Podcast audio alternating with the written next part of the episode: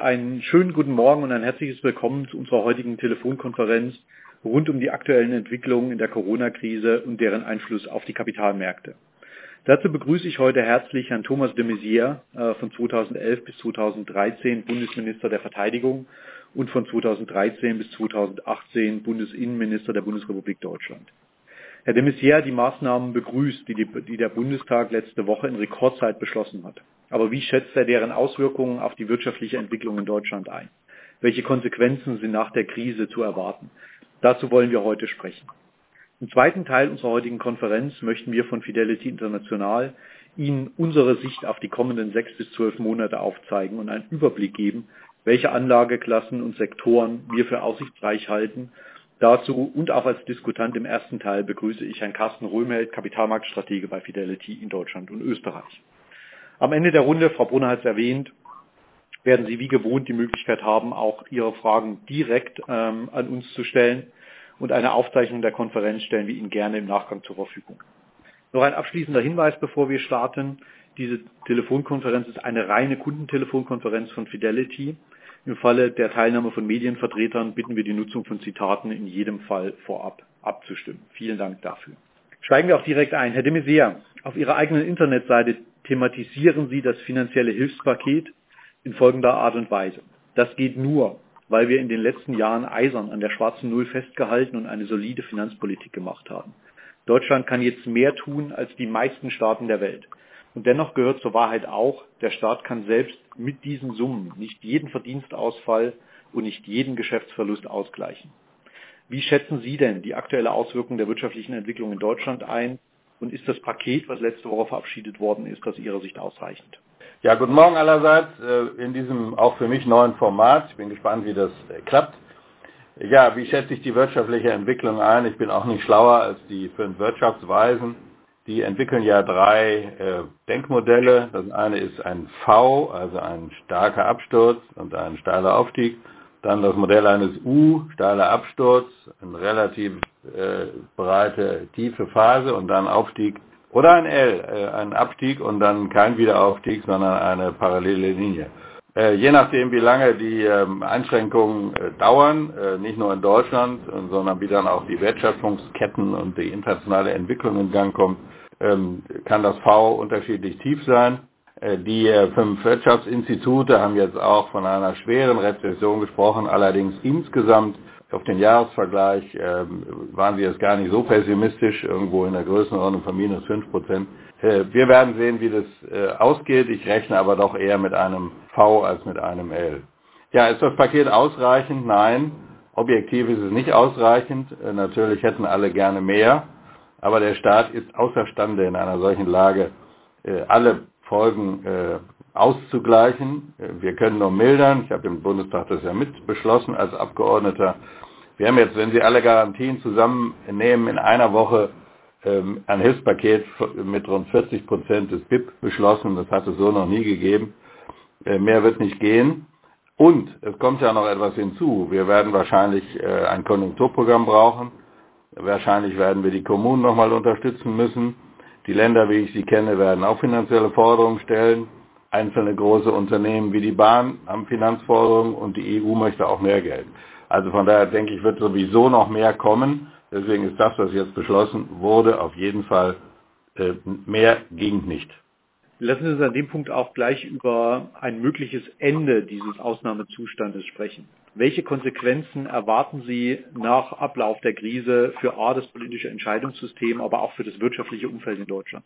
Wir diskutieren ja jetzt gerade, oder es wird begonnen, über ein Ausstiegsszenario ich finde es richtig, dass äh, unsere politische Führung sich damit äh, zurückhält und sich da nicht richtig beteiligt, weil äh, jede Ankündigung auch schon eine psychologische Vorwirkung hat. Das muss ich ja Börsenspezialisten nicht erzählen. So ist es hier auch.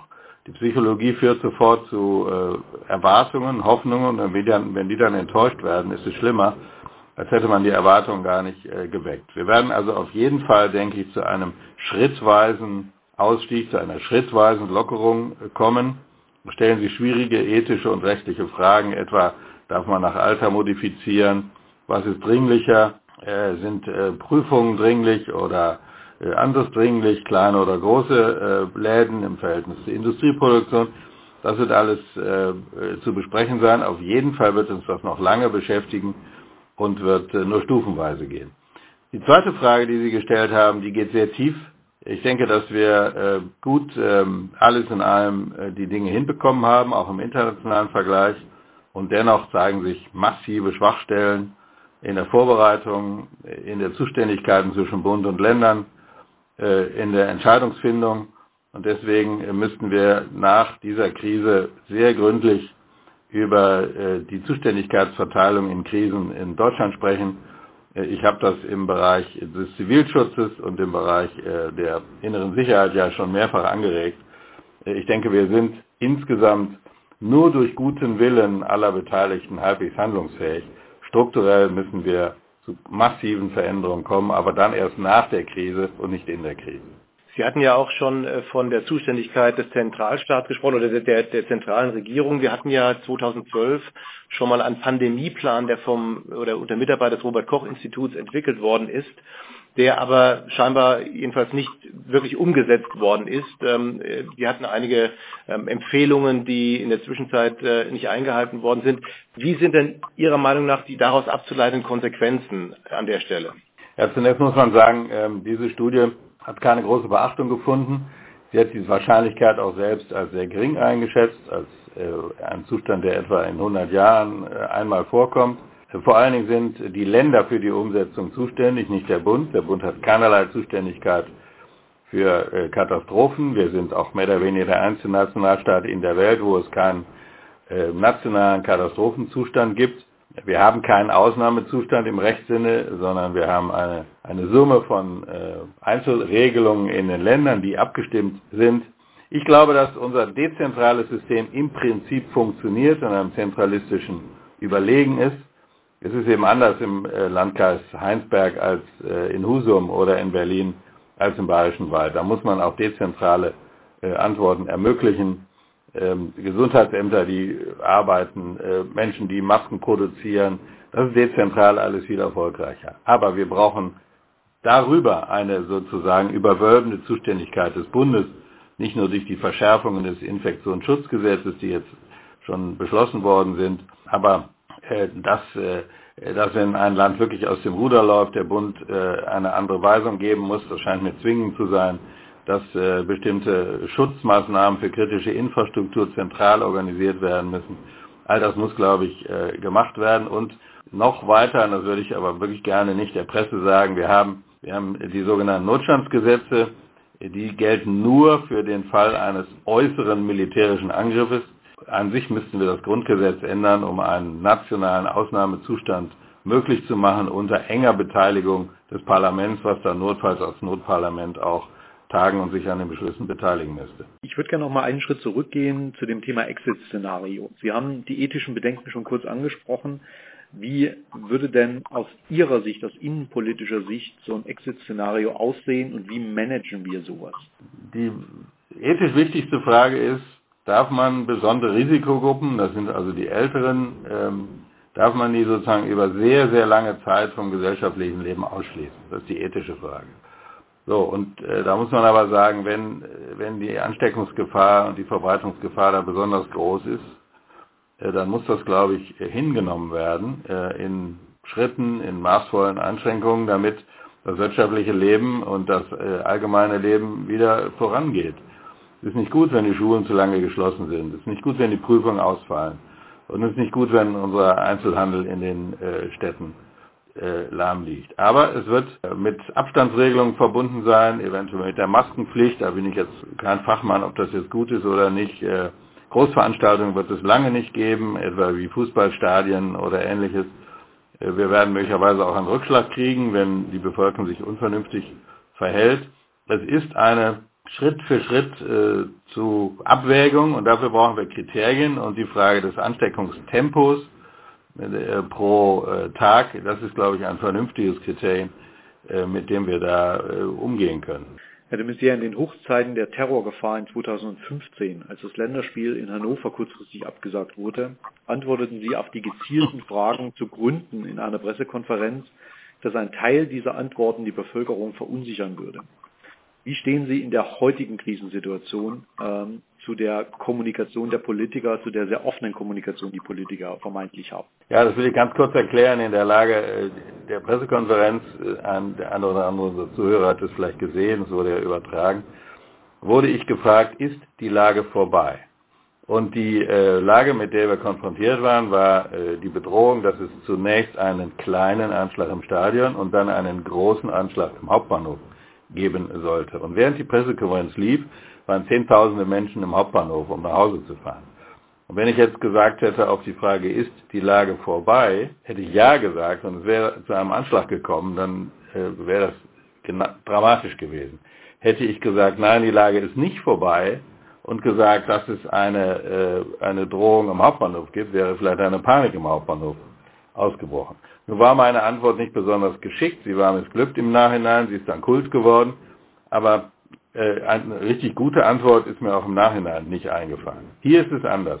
In der Lage, in der wir jetzt sind, gibt es ja eine sehr offene Kommunikation, nicht nur aller möglichen Experten, die ich manchmal für übertrieben halte, aber vor allem der politischen Führung. Und äh, das ist äh, deswegen wichtig, weil in einer Krise, nach ganzer mein, meiner Erfahrung, aus der Finanzkrise, aus der Terrorkrise, aus der Migrationskrise, ist die einzige Währung, die politisch, ökonomisch und sonst zählt in Krisen, ist Vertrauen und Seriosität. Und das geht nur mit einer offenen äh, Kommunikation. Und deswegen ist das, was da äh, geschieht, äh, absolut äh, richtig. Allerdings, und das findet ja auch statt, äh, diese Kommunikation darf sich nicht in der Beschreibung von Ängsten ähm, festmachen, sondern muss Lösungen vorschlagen oder jedenfalls mit den Sorgen, äh, die äh, ausgesprochen werden, müssen Lösungsvorschläge entwickelt werden. Dann entsteht Vertrauen, aber auch nur so. Im Zusammenhang mit der Exit-Strategie wird ja äh, aktuell auch über eine App diskutiert, die, glaube ich, auch unter Mitwirkung des Robert-Koch-Instituts und eines Start-up-Unternehmens entwickelt worden ist, bei dem die Bewegungsprofile von Bürgern verglichen werden und äh, man auf die Weise versuchen möchte, sozusagen Infektionsherde zu identifizieren und, und Bürger zu warnen.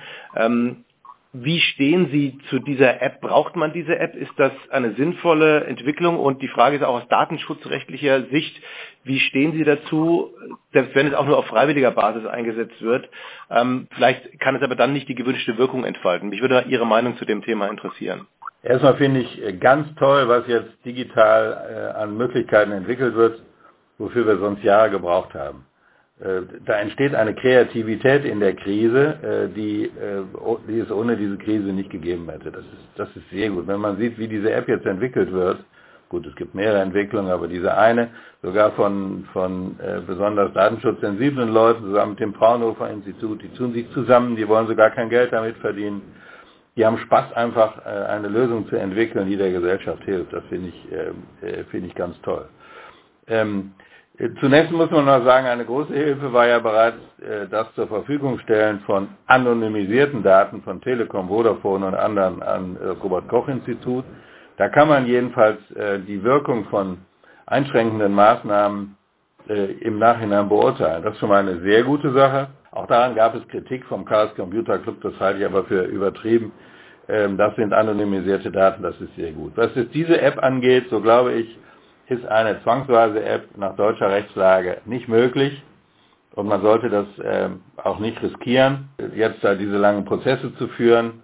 Ob man später zu einem anderen Ergebnis kommt, das muss man sehen. Eine sehr wichtige App, die, die für Katastrophen notwendig wäre, die es in Amerika gibt, ist eine sogenannte Push-App, dass sie eben, äh, dass sie eben benachrichtigt werden, wenn in ihrer Nähe ein Anschlag ist oder etwas. Aber auch dafür müssen sie so ihren Standort dem Katastroph der Katastrophenschutzbehörde geben. Das ist auch schon ein Problem, aber das schiene mir vielleicht mal der erste Schritt. Was diese App angeht, wenn sie freiwillig funktioniert, ist sie nicht so wirksam. Wenn sie rechtlich verpflichtend ist, wird sie in Deutschland von Gerichten aufgehoben, so wie jetzt der Stand ist. Deswegen sollten wir das tun, was möglich ist. Für lange Diskussion von Rechtsfragen haben wir jetzt keine Zeit. Herr de Maizière, die größten Hoffnungen derzeit gründen sich ja auf das Finden eines Impfstoffs, ähm, der wohl aber noch relativ lange auf sich warten lässt. Ist es als kurzfristige Überlegung realistisch, die Tests auf alle Bürger deutschlandweit auszuweiten, sodass mindestens Klarheit darüber besteht, wer isoliert werden muss und wer nicht? Zunächst will ich nochmal äh, auch loben, dass in dem neuen Infektionsschutzgesetz, was wir letzte oder ja letzte Woche verabschiedet haben, für den Gesundheitsminister weitreichende Befugnisse gegeben sind, von bestimmten Vorschriften abzuweichen. Das heißt, die Entwicklung eines Impfstoffs, die sonst sehr lange dauert und sehr umfangreiche Tests erfordert, könnte, wenn wir uns trauen, ähm, schneller eingeführt werden, weil wir bestimmte Nebenwirkungen vielleicht in Kauf nehmen, die wir sonst nicht in Kauf nehmen würden. Also möglicherweise geht es mit dem Impfstoff auch deswegen schneller, als wir denken. Dann stellt sich die Frage, ob wir diese Nebenwirkungen in Kauf nehmen wollen. Äh, die Tests sind äh, natürlich gut. Äh, es wird zum Ausstiegsszenario gehören, dass wir ganz viel testen müssen. Aber erstens mal sind die Testkapazitäten beschränkt.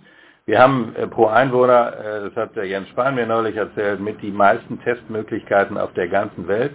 Das ist sehr gut, aber sie reichen eben äh, nicht aus, dass man sie für alle sofort einführt. Sie werden jetzt, sie werden jetzt ausgeweitet, auch mit neuen intelligenten Lösungen. Und ein Test ist ja immer nur eine Momentaufnahme.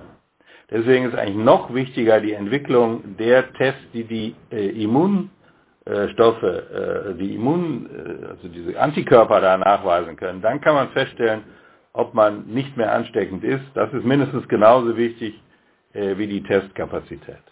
Bei der Frage äh, würde ich vielleicht noch eine Anschlussfrage stellen. Ähm, es gibt ja immer wieder ähm, auch Virologen, die sagen, diese Herdenimmunität sei das Ziel, was man erreichen muss, auch wenn man schrittweise sozusagen die, den Lockdown wieder öffnet. Äh, ist das auch Ihre Auffassung, dass man sozusagen über eine schrittweise und kontrollierte Infizierung äh, bestimmter Gruppen der Gesellschaft, der Jüngeren zuerst und dann sozusagen diese Herdenimmunisierung auf Dauer erreichen kann? Oder wäre das nicht Ihr Modell? Tja, ich bin kein Virologe. Ich kann nur sagen, die Staaten, die das bisher versucht haben, also Großbritannien, äh, Amerika, äh, andere, Brasilien, vielleicht auch Schweden, vielleicht die Niederlande, äh, die das so versucht haben mit, äh, mit der Möglichkeit, dass man sich mehr ansteckt und die Älteren versucht, äh, davon äh, zu verschonen, die sind dann auf die strengen Maßnahmen übergegangen weil sich das eben dann nicht einfach äh, nicht eindämpfen lässt. Das scheint das Problem zu sein. Auf Dauer werden wir natürlich äh, zu einer Herdenimmunisierung kommen, aber das wird wahrscheinlich Jahre dauern.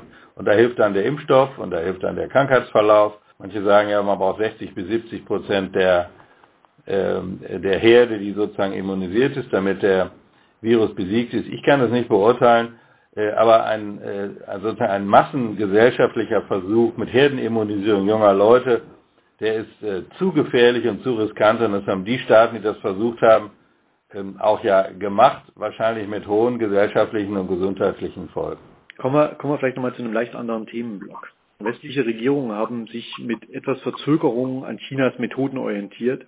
Der Erfolg dort zu landen in der Bekämpfung des Virus habe den internationalen Druck für radikale Maßnahmen ja doch erheblich erhöht, diese Methoden auch in liberalen Gesellschaften möglich zu machen. Sind in diesen Zeiten Demokratien unterlegen oder schlichtweg zu langsam aus Ihrer Sicht?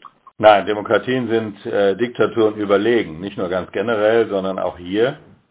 Äh, nicht, weil sie besonders gut Verbote durchsetzen können, da ist jede äh, Diktatur naturgemäß einer Demokratie überlegen. Aber weil die Diktatur besonders gut ist in Verboten, aber nicht so gut in Kreativität und, äh, und Dezentralität. Und das sind Demokratien.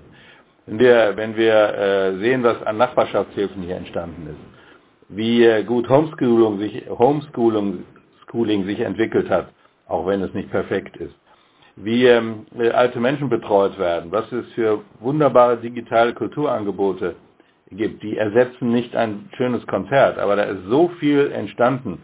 Applaus, Applaus auf Balkons ähm, und äh, neue kreative Formen des, von Lieferservices und all dem. Äh, das sind äh, demokratische Prozesse, die auf der Basis von Kreativität und Eigeninitiative entstehen. Und äh, Verbote machen so etwas nur schwerer. Deswegen glaube ich, äh, sind Demokratien auch in Krisen ähm, Diktaturen überlegen. Allerdings brauchen sie dann für Krisen andere Entscheidungswege. Das haben wir gemacht mit dem Deutschen Bundestag, einer Woche ein solches Hilfspaket zu beschließen. Ich habe schon gesagt, wir brauchen äh, auch eine, wir brauchen eine Grundgesetzänderung zur Einführung eines Ausnahmezustandes, dass man dann solche befristeten Regelungen äh, treffen kann. Die Rechtsgrundlagen der Allgemeinverfügung in der ersten Zeit waren ein bisschen wackelig. Rechtlich, das darüber haben ja auch Juristen geschrieben. Wir sind sozusagen wir sind nicht genügend vorbereitet gewesen, aber das ist nicht eine Frage von Demokratie oder Diktatur, sondern von der Frage, ob wir eigentlich uns bewusst genug waren, dass äh, unser normales Leben durchaus gefährdeter ist. Ähm, aber ich glaube, dass durch die Beweglichkeit, durch die Dezentralität Demokratien, Diktaturen immer auch hier überwiesen sind, äh, überlegen sind, auch in Krisen. Glauben Sie denn, dass die Maßnahmen und deren Konsequenzen, die wir derzeit erleben, Einfluss auf die Zukunft der deutschen Demokratie haben werden, vielleicht auch auf den Föderalismus, so wie wir ihn heute kennen? Ja, das habe ich vorgetragen. Ich glaube, wir brauchen wir brauchen natürlich dezentrale Entscheidungen der Kommunen und der Länder, aber wir brauchen, wenn etwas nicht funktioniert, ein Weisungsrecht des Bundes. Äh, wir brauchen so etwas, wie es ja im Strafrecht gibt. Der Generalbundesanwalt kann bei bestimmten Strafrechtsfällen äh, einen Fall übernehmen, weil er sagt, der ist so wichtig, da will ich mich drum kümmern. Das bräuchten wir im Bereich der inneren Sicherheit auch. Das ist jetzt nicht heute unser Thema. Das habe ich mehrfach vorgetragen, auch als, schon als ich Innenminister war. Und so etwas bräuchten wir äh, auch im Föderalismus. Wenn also zum Beispiel die Maskenverteilung nicht richtig funktioniert, dann muss es eine Möglichkeit geben, dass der Bund eine Regelung trifft, dass die Masken zuerst an die Krankenhäuser und an die Pflegeheime kommen und nicht an die Supermärkte. Wenn das nicht gemacht wird, muss das zentral gemacht werden dürfen, aber erst dann. Und deswegen glaube ich, wird das schon zu, äh, zu Veränderungen führen. Es gibt noch eine andere Konsequenz, die ist mehr weicher. Wir haben ja eine unglaubliche, ein unglaubliches Maß von Aufgeregtheiten vor der Corona-Krise gehabt um, gehabt um Nichtigkeiten. Wo welche Toilette für äh, bestimmte äh, Geschlechtsgruppen eingerichtet wird, wie man die deutsche Sprache verwendet, Hassmails ohne Ende. Wir haben also wir haben uns um mittelwichtige Themen äh, gestritten, als ginge es um die Zukunft des Landes. Jetzt haben wir gesehen, was wirklich wichtig ist. Und wir haben gesehen, dass in der Krise äh, Respekt und Zusammenhalt äh, zugenommen hat. Wenn wir das lernen würden und wenn wir auch danach wieder in der politischen Debatte lernen würden, was wichtig und unwichtig ist, dann hätten wir, glaube ich, einen ganz großen Lernerfolg äh, dieser Krise. Und da hoffe ich, dass äh, die deutsche Demokratie die Kraft äh, dafür hat. Was ist wirklich wichtig? Was zählt? Worauf kommt es an? Das muss in Demokratien diskutiert werden und nicht Pillepalle. Gehen wir vielleicht in, in, der nächsten Frage ein bisschen von der nationalen Ebene auf die internationale Bühne. Kürzlich ist bekannt geworden, dass Sie den Co-Vorsitz einer Expertengruppe, der sogenannten Reflexionsgruppe, für die NATO übernehmen.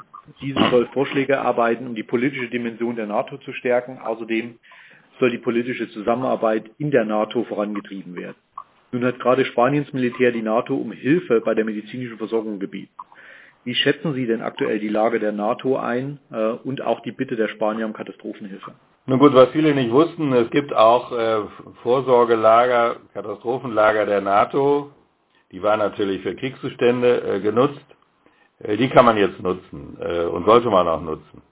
Äh, ob generell die Aufgabe der NATO ist, ähm, eine, sozusagen eine internationale Katastrophenschutzbehörde zu werden, ein internationales THW, das glaube ich nicht aber das müssen wir äh, diskutieren. Diese Reflexionsgruppe ist äh, von den Regierungschefs berufen worden. Sie besteht aus äh, zehn Personen, äh, fünf Frauen, fünf Männern. Äh, ein Amerikaner und ich haben den Vorsitz und wir sollen bis Ende des Jahres Vorschläge für die insbesondere politische Dimension äh, der NATO äh, der NATO vorlegen. Wie ist das Verhältnis zwischen äh, den Europäern und den Amerikanern in dem Zusammenhang? Wie ist unsere Einschätzung äh, gegenüber China und Russland? Äh, was äh, soll die NATO machen? Was soll die EU machen? Äh, und dabei äh, geht es, glaube ich, auch um den Sicherheitsbegriff. Und das, das ist ein Thema, das beschäftigt mich schon lange. Wir haben im Grunde in Deutschland nur einen Sicherheitsbegriff, Sicherheit. Äh, das betrifft aber sozusagen die öffentliche Sicherheit, die militärische Sicherheit, aber auch so etwas wie das Versicherungswesen. Wir wollen eine sichere Rente. Wenn wir im Angel Angelsächsischen haben wir drei Begriffe. Security, Safety und Certainty. Security ist sozusagen, dass das Flugzeug nicht äh, abgeschossen wird. Safety ist, dass ein Flugzeug sicher äh, so betrieben wird, dass es nicht abstürzt wegen eines Triebwerkschadens. Und Certainty ist sozusagen die Verlässlichkeit.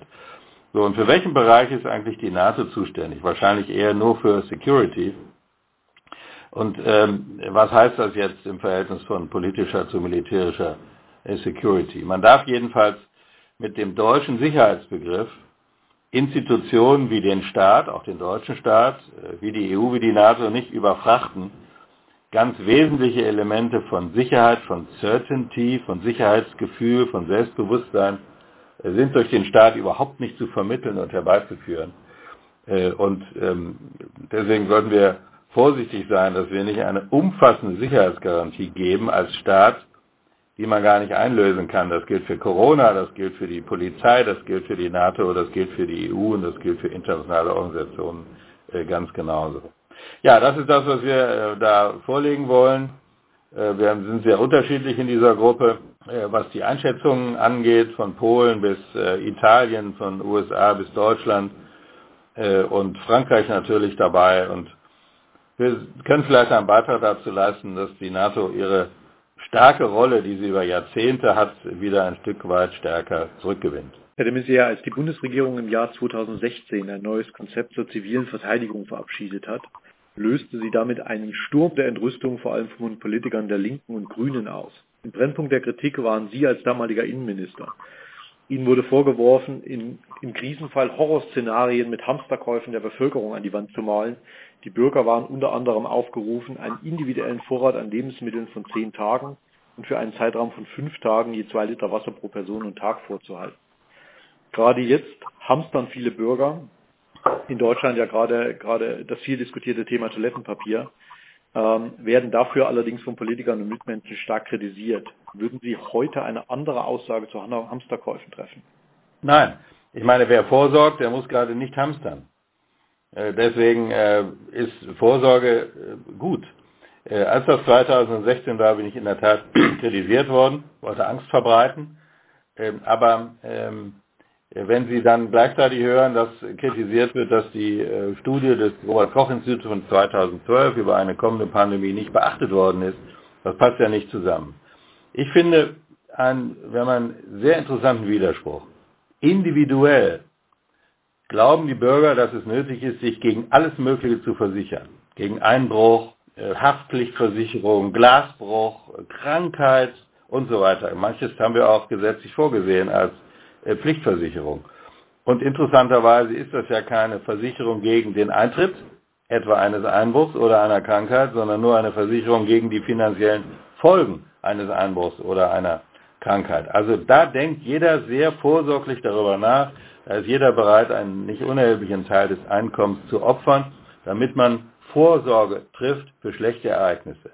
Wenn das ein ganzer Staat macht, dass wir Vorsorge treffen, äh, und das bedeutet natürlich auch, dass man Geld ausgibt, dass man andere Dinge nicht machen kann, äh, und sogar vielleicht individuelle Vorsorge vorschreibt durch äh, bestimmte äh, Vorsorgemaßnahmen, die man im Haushalt äh, erfüllen sollte, äh, was die Älteren übrigens alles aus dem Kalten Krieg kennen. Dann heißt es plötzlich, man würde Panik verbreiten. Ich weiß nicht, ob viele unserer Hörer das Buch Blackout gelesen haben. Äh, da ist äh, plötzlich eine große Krise, weil der Strom ausfällt.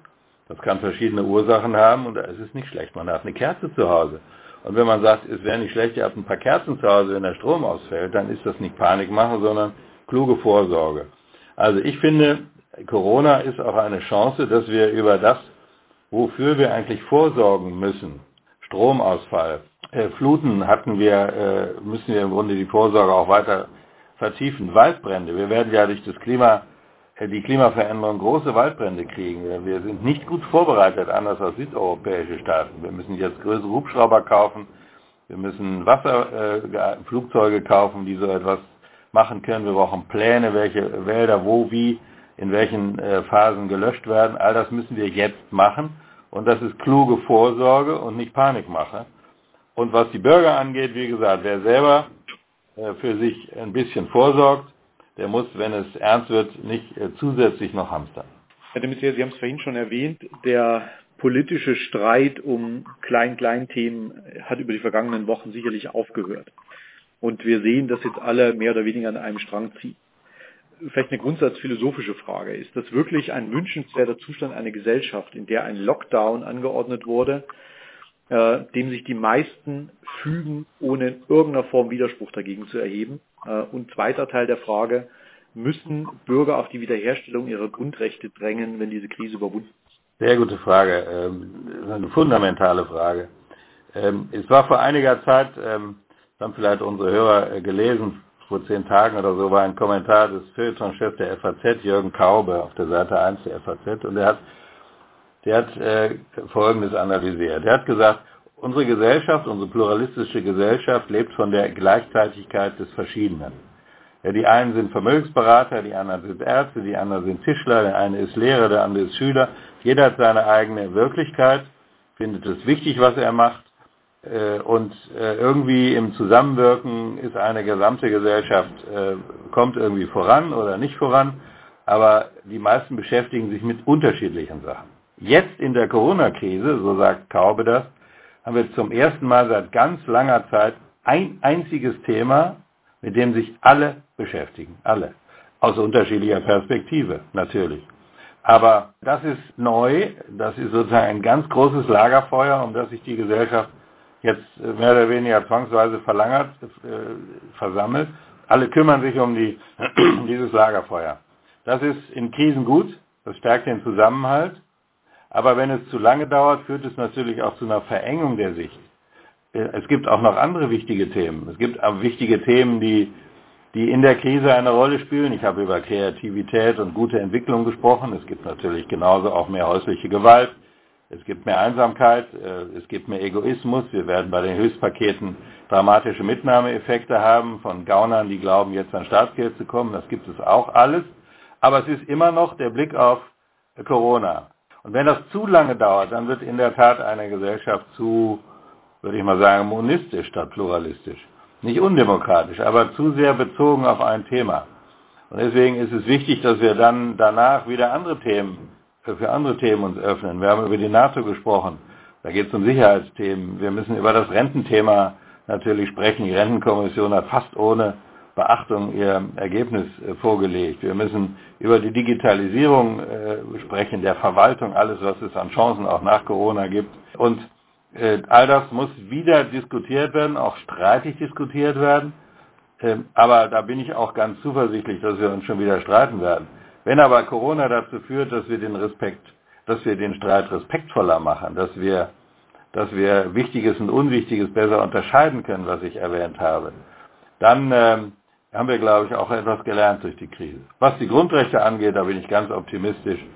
Äh, da werden wir schon sehr darauf äh, achten, äh, dass die Einschränkung der Grundrechte auch nicht länger dauert als möglich. Und wenn das nicht hilft, werden die Gerichte dafür schon sorgen. Also alles in allem ist dies ein ganz großes gesellschaftliches Experiment, die Monothematisierung, wenn Sie so wollen. Ähm, und auch diese darf nicht zu lange anhalten, weil das für eine pluralistische Gesellschaft nicht gut ist. Ja, jetzt ist es für mich gar nicht so einfach, sozusagen aus dieser sehr grundlegenden Debatte wieder auf das Thema Vermögensanlage zu kommen. Ähm, aber vielleicht, vielleicht noch eine abschließende Frage, ganz platt, die haben wir auch vorher nicht abgestimmt. Herr de Maizière, wie legen Sie gerade Ihr Geld an? Ja, ähm, ich äh, mache es so, dass ich alles halte. Ich habe natürlich ein kleines Aktienpaket und ein bisschen gemischte Vermögensanlagen äh, und das äh, halte ich einfach, äh, weil ich denke, es wird wieder besser werden. Und das hektische Kaufen jetzt bei einem Menschen, der sich nicht viel darum kümmern kann, äh, bringt, glaube ich, nichts. Wenn jetzt alle äh, Akten, Aktien von Medizintechnik kaufen, dann ist es auch nicht gut. Und wenn jetzt alle glauben, man müsste jetzt äh, Aktien von großen Reiseunternehmen kaufen, weil sie so billig sind, dann ist es wahrscheinlich auch nicht gut. Ich bin gespannt, was Ihre Fachleute gleich sagen. Also ich persönlich tue nichts. Weiß nicht, ob das, äh, bin gespannt darauf, wie Sie das finden. Haben wir doch hier die perfekte Überleitung jetzt auch zu Carsten Römel. Vielen Dank dafür, ja. der uns, äh, der uns, der uns einen Blick geben wird zu, was sind die, was sind die großen Themen für die nächsten sechs bis zwölf Monate in den Depots ihrer jeweiligen Kunden. Insofern, Carsten, direkt über zu dir. Ja, vielen Dank. Ich glaube, wir können feststellen aktuell, dass die Märkte noch immer von großer Unsicherheit geprägt sind. Wir haben erst den großen Absturz der Kapitalmärkte erlebt, jetzt einen relativ deutlichen, eine deutliche äh, Wiederherstellung von äh, interessanten und guten Aktienkursen. Aber ich glaube, wenn wir die Volatilitätskennzahlen an den Märkten anschauen, die immer noch mit unter, knapp unter 50 notieren, dann sollte man sich noch nicht zu sehr in Sicherheit wiegen. Ähm, es besteht ein gewisser Konsens darin, dass man sagt, die Tiefstände der alten ähm, äh, Stände von DAX und S&P werden nochmal getestet. Die Unsicherheit ist deshalb eben groß, weil das Hauptthema ist, man kann im Moment noch nicht verlässlich sagen, wie lange die Lockdown-Szenarien noch andauern werden und wie stark die Erholung danach sein wird. Es geht aber gar nicht darum, tatsächlich jetzt schon festzulegen, wann und wie tief der Tiefstand sein wird, weil man das heute gar nicht machen kann. Wer das behauptet, ähm, der, der sagt sicherlich nicht die Wahrheit, sondern es geht aktuell darum, glaube ich, eine längerfristige Orientierung an den Märkten zu geben. Eine Orientierung, die sozusagen heutige Beobachtungen beinhaltet. Denn auf dem Weg nach unten war die Differenzierung innerhalb der Märkte sehr gering. Die Korrelationen verschiedener Anlageklassen war sehr, sehr hoch. Und das beginnt sich jetzt langsam wieder etwas auseinander zu entwickeln. Und wir ähm, teilen ein paar Beobachtungen heute mal, die wir im Laufe der letzten Wochen gemacht haben, weil diese sich auf eher einen mittel- bis längerfristigen Horizont von sechs bis zwölf Monaten beziehen, weil wir natürlich auch nicht genau sagen könnten, wo die Märkte ihre Bodenbildung finden werden insgesamt. Ich glaube, man muss unterscheiden zwischen Themen, die sich in der Krise gezeigt haben, die gleich bleiben und Themen, die eine Veränderung bedeuten. Wenn ich mal mit den Veränderungen anfangen kann, glaube ich, dass wir feststellen können, es wird in Zukunft vielleicht wieder mehr staatliche Intervention geben, mehr staatliche Aktivität. Die Staatsquoten könnten nach oben gehen. Ähm, die vielen Hilfspakete bedeuten, dass man vielleicht auf Dauer auch etwas höhere Steuern ähm, veranschlagen muss in den verschiedenen Bereichen, wo solche Pakete ähm, angewendet worden sind. Die Lieferketten äh, werden, werden hinterfragt. Es geht darum, ob man äh, Teile von sicherheitsrelevanten Lieferketten vielleicht etwas mehr in die nationalen Systeme zurückholen muss. Es geht um die regionale Fragen sozusagen, welche Regionen kommen hier besser aus der Krise als andere. Und da haben wir eine sehr große, ähm, einen sehr großen Fokus auf Asien, die aus unserer Sicht die asiatischen Schwellenmärkte hier einen, einen, einen Vorteil haben, auf der Zeitschiene deutlich früher aus dieser Entwicklung herauszukommen und mittel- bis längerfristig auch sehr, sehr gute Wachstumsperspektiven nach wie vor aufzeigen. Interessant ist aber bei dieser Krise, dass wenn man sich die Leadership, also die, die besten, ähm, die besten und schlechtesten Sektoren und Aktien des Marktes anschaut, haben sich ein paar gar nicht so sehr geändert. Ähm, und es liegt daran, dass im Gegensatz zur Finanzkrise eben hier kein einzelner Sektor für diese Krise verantwortlich war, sondern diese Krise alle mehr oder weniger gleich betroffen hat. Das heißt zum Beispiel Thema Technologie wir sehen immer noch Technologie an der Spitze der Wertentwicklung insgesamt. Es gibt viele Entwicklungen, die da sehr dafür sprechen in dem Bereich. Deswegen würden wir auch, weil viele kreative Ideen in dieser Krise entstehen, auch das Thema Technologie vor allem Konnektivität auch sehr stark an die vorderste Front stellen, dessen, was wir interessant halten für, eine, für, für längerfristig.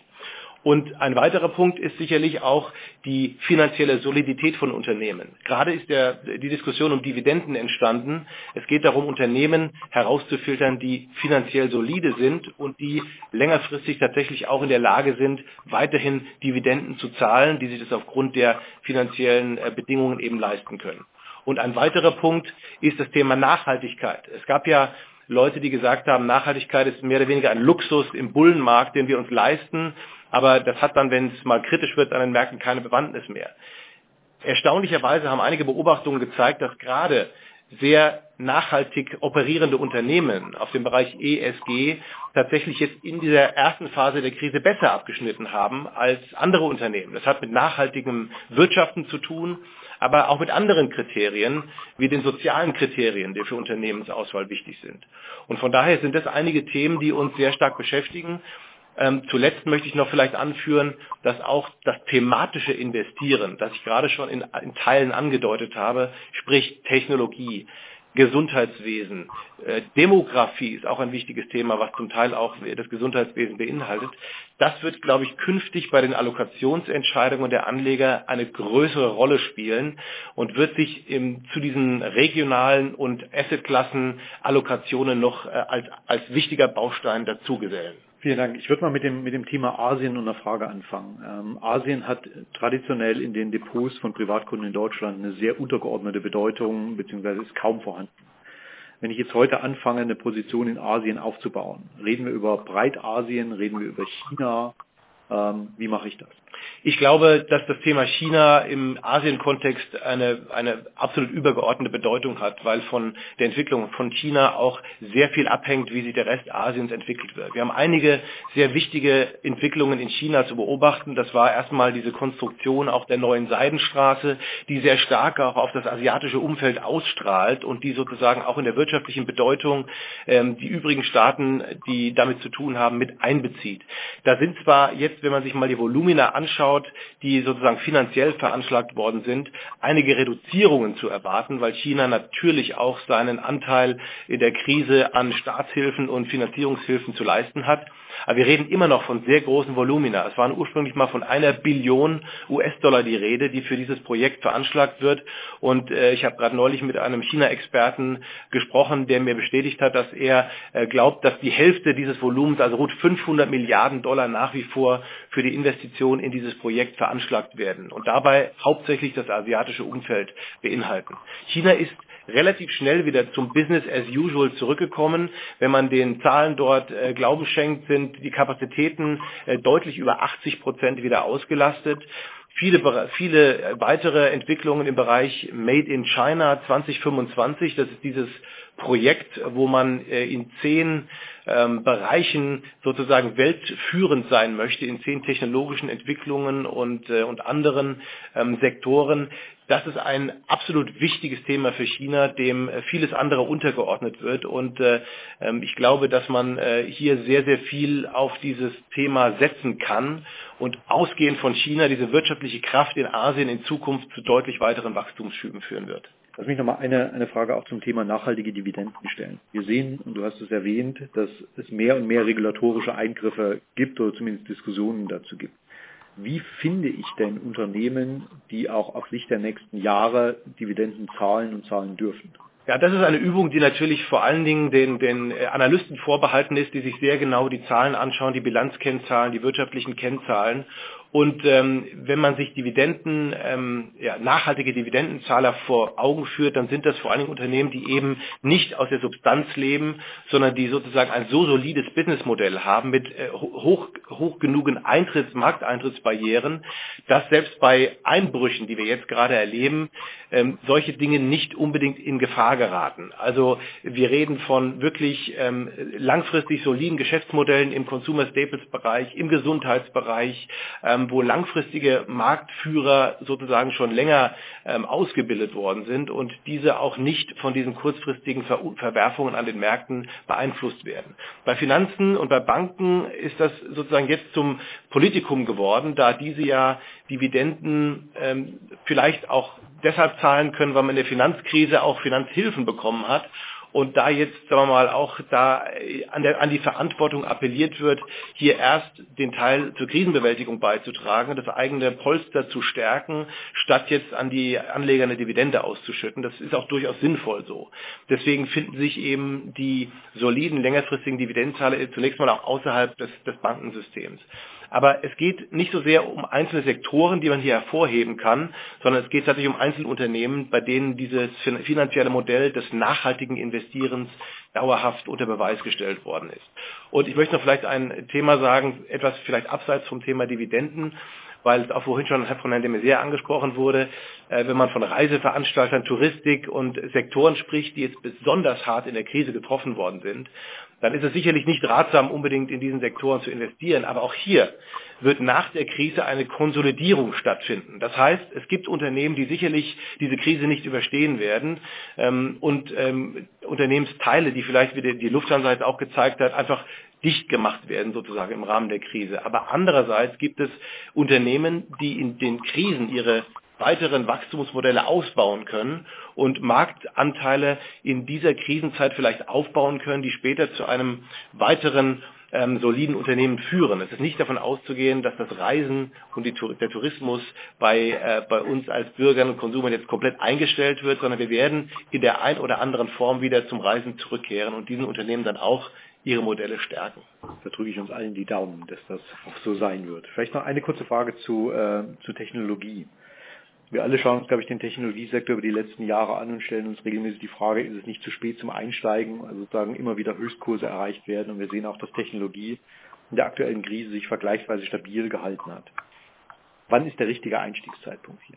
Da kann ich, glaube ich, nur sagen, jetzt, wenn man eine längerfristige Perspektive hat. Wir können, wie gesagt, die Tiefstände definitiv nicht voraussagen. Aber gerade der Technologiebereich hat jetzt in dieser Phase ähm, von Homeoffice, von Streaming-Diensten, von, von Retail-Diensten, ähm, sagen wir mal, Lieferungen von Einkaufsläden, von Online-Medizinleistungen, von, von ähm, Bildungsleistungen über Videos und Ähnlichem gezeigt, dass das Modelle sind, die in der Zukunft erheblich weitergehen oder erheblich weiter ausgebaut werden.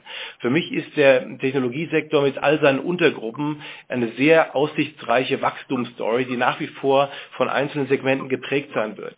Interessant ist auch der Bereich Telekommunikation, also ein Sektor, der die letzten 20 Jahre fast keine Rolle gespielt hat, außer für vielleicht äh, einige Dividendenfonds, weil der Telekom-Sektor seine Bedeutung stärker verloren hat. Man hat eher ähm, sich sozusagen mit der Verwaltung von Netzwerksystemen beschäftigt, aber große Wachstumstendenzen waren dort nicht drin.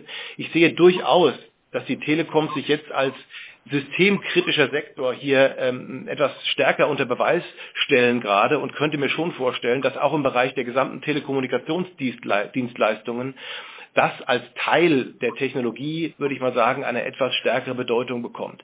Aber bestimmte Entwicklungen wie auch das, das kontaktlose Bezahlen oder andere Dinge, die jetzt im Moment in der Krise sich vielleicht auf, aufgrund des äußeren Zwanges stärker fortbewegen, die werden nicht mehr wieder zurückentwickelt werden, sondern das ist eben das, wo in Zukunft Wachstum entsteht. Für mich ist Technologie kein Sektor mehr, für mich ist Technologie ein, ein Megatrend, ein ganz großes Thema, was weit über die einzelnen Sektoren hinausgeht, weil ohne Technologie es nirgendwo in der Welt mehr funktioniert. Und wenn man sich da die richtigen Unternehmen heraussucht, dann glaube ich, ist das eine sehr aussichtsreiche ähm, Strategie, die als Teil eines soliden, diversifizierten Unternehmens ebenfalls beizufügen. Ja, und wir erleben genau das, was du gerade beschreibst, ja jeden Tag. Wir haben uns vorhin kurz darüber unterhalten, wann wir das letzte Mal Bargeld in der Hand gehabt haben in den vergangenen Wochen. Also fragen sich diese, diese Frage mal selbst. Ich glaube, das gibt schon, gibt schon einen Hinweis auch zum Thema Nutzung von Technologien. Vielleicht noch eine letzte Frage dazu.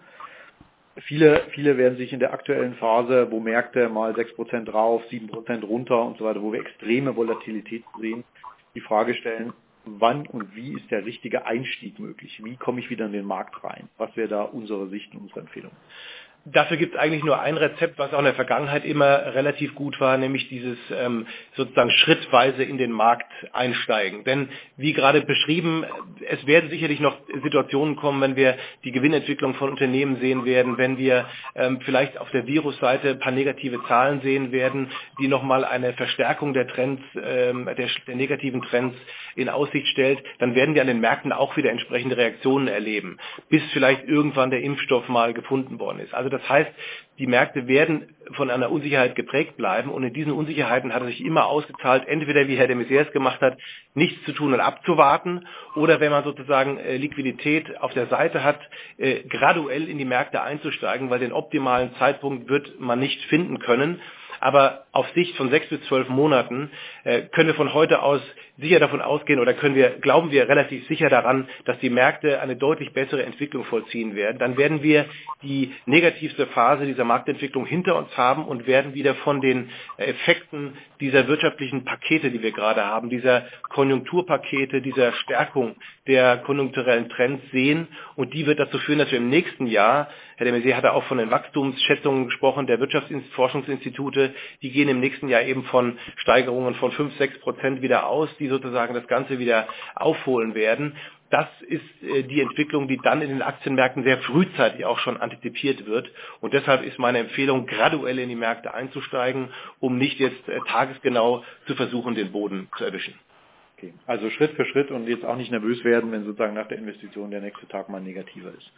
Damit würde ich sagen, kommen wir, kommen wir auch zum Ende der heutigen Telefonkonferenz. Ähm, wir sagen als allererstes ein riesen Dankeschön an Thomas de Maizière äh, für die vielen, vielen Einblicke, die vielen Antworten auf die Fragen, die uns hier alle miteinander umtreiben. Auch ein riesen Dankeschön an Carsten Römel für seine Einschätzung und ähm, die Hilfe und vielleicht auch Orientierung für die nächsten sechs bis zwölf Monate und die Themen, die wir hier aus den, aus den Augen nicht verlieren dürfen. Ich darf Sie auch an der Stelle ganz herzlich einladen zu unserer Telefonkonferenz nächste Woche Mittwoch. Ähm, da begrüßen wir Herrn Jean-Claude Juncker äh, und werden uns mit dem Thema Europa, europäischer Zusammenhalt, Europapolitik, aktuelle Situation natürlich auch in, in Südeuropa sehr intensiv auseinandersetzen. Auch da wieder Format kennen Sie, die Möglichkeit am Ende dann auch direkt Fragen zu stellen.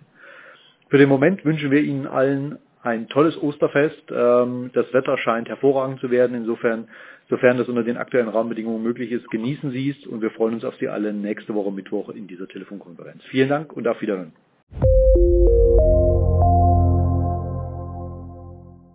Wertentwicklungen in der Vergangenheit sind keine Garantie für zukünftige Erträge und Ergebnisse. Der Wert von Anteilen kann schwanken und wird nicht garantiert. Anleger werden darauf hingewiesen, dass insbesondere Fonds, die in Schwellenländern anlegen, mit höheren Risiken behaftet sein können. Die dargestellten Standpunkte spiegeln die Einschätzung des Herausgebers wider und können sich ohne Mitteilung darüber ändern. Daten und Informationsquellen wurden als verlässlich eingestuft, jedoch nicht von unabhängiger Stelle überprüft. Eine detaillierte Beschreibung der mit den jeweiligen Fonds verbundenen Risiken finden Sie in den entsprechenden Fondsprospekten. Fidelity übernimmt keine Haftung für direkte oder indirekte Schäden und Verluste. Weitere Informationen finden Sie unter fidelity.de.